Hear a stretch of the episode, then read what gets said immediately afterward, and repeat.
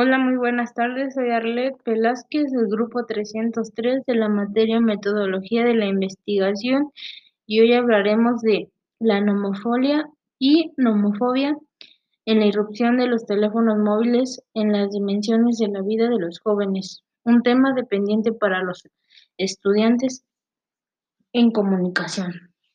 Autor, Verónica García Martínez y Angélica María Favila Año de publicación: el 30 de junio del 2012. Desde el comienzo de la telefonía para las personas se ha vuelto tan necesaria.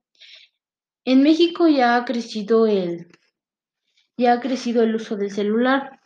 Por alrededor del 2003 se aproximadamente el 66% de la población contaba con un teléfono celular.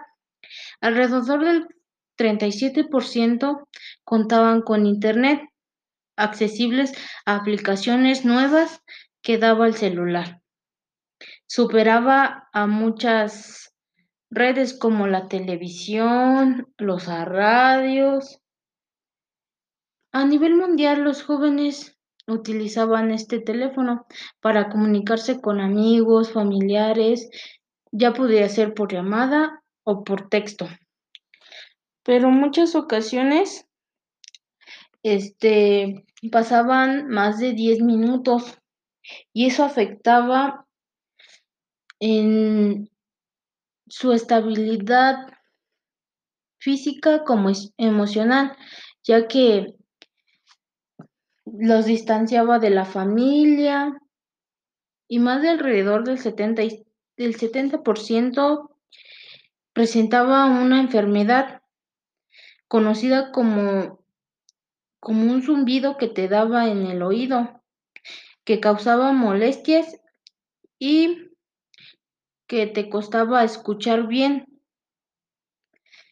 En muchas ocasiones el, el alcoholismo y el celular han tenido graves consecuencias, ya que se usa mientras se conduce y así salen dañadas muchas personas y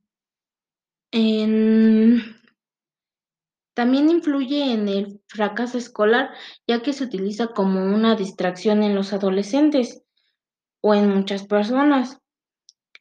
Eh, el tomar alcohol y conducir con el celular ha provocado muchos accidentes y eso llega a las a muertes de jóvenes muy frecuentes. Mm, los adolescentes no tienen un uso adecuado del celular ya que abusan de él. Alrededor del 57% de los jóvenes reciben mensajes no muy adecuados a su edad, ya que piden fotos desnudos o entre muchas cosas. Muchas ocasiones en Internet ya podemos encontrar cosas que nos pueden ayudar para nuestro desarrollo integral, tanto como cosas que pueden desarrollar, no pueden tener un buen desarrollo. Ya podemos encontrar casos en donde las personas se graban teniendo intimidad y las distribuyen en diferentes páginas web. muchas ocasiones eso influye en el rendimiento escolar, escolar ya que los adolescentes se distraen muy rápido. Em, el celular nos ofrece muchas herramientas. En Internet podemos encontrar mm, libros, muchas aplicaciones que nos ayudan a reforzar el conocimiento y muchas que nos pueden perjudicar, ya que también se puede iniciar allí el bullying, como bien se conoce, el ciberbullying. Muchas ocasiones esto se vive en las escuelas, pero ya ha crecido esto y puede también involucrarse en los celulares, ya que y eso provoca muchos desánimo, mucha desanimación entre las personas ya que también puede ser que suban una foto y a otras personas no les guste y sean criticados. O,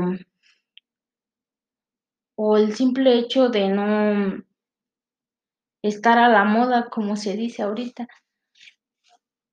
Ahorita muchas personas ven eso y las critican por no estar a su alcance, se podría decir, pero pues eso está mal, ya que las personas tienen mucho racismo, pero por eso no es bueno el celular, ya que en él podemos encontrar muchas cosas malas, tanto buenas, pero siempre van a perjudicar al adolescente.